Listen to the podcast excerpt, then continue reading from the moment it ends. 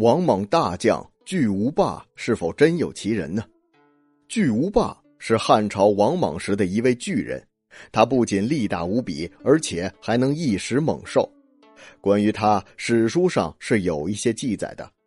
但是尽管如此，长期以来，人们对历史上是否真的有巨无霸这个人，还是始终抱有着怀疑的态度。根据《汉书·王莽传》中记载。新莽六年，天下大乱，匈奴扰乱边境，国内又义军四起。值此危难时刻，太守韩伯向王莽推荐了一名大将。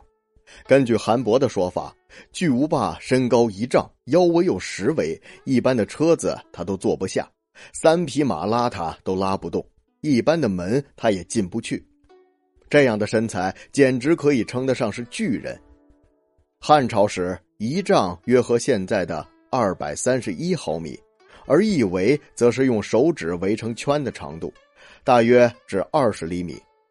这样说来，巨无霸的身高大约为两米三一，腰围大约为两米，确实是一个又高又壮的巨汉。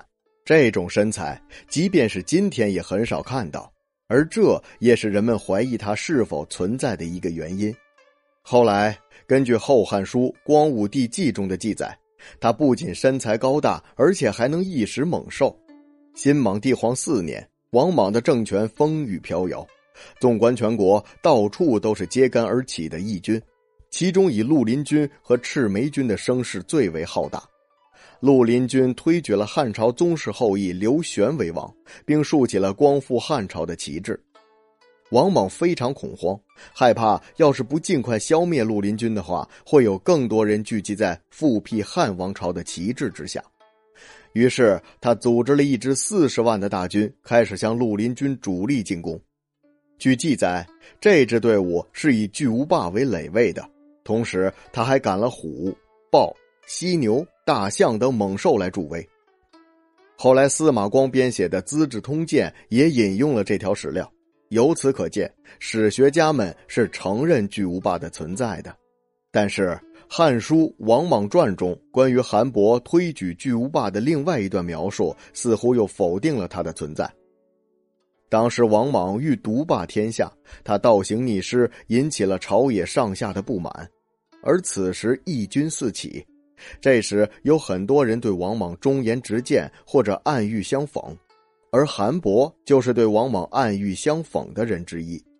王莽字巨君，而巨无霸三个字合起来就是巨君不要霸着天下的意思。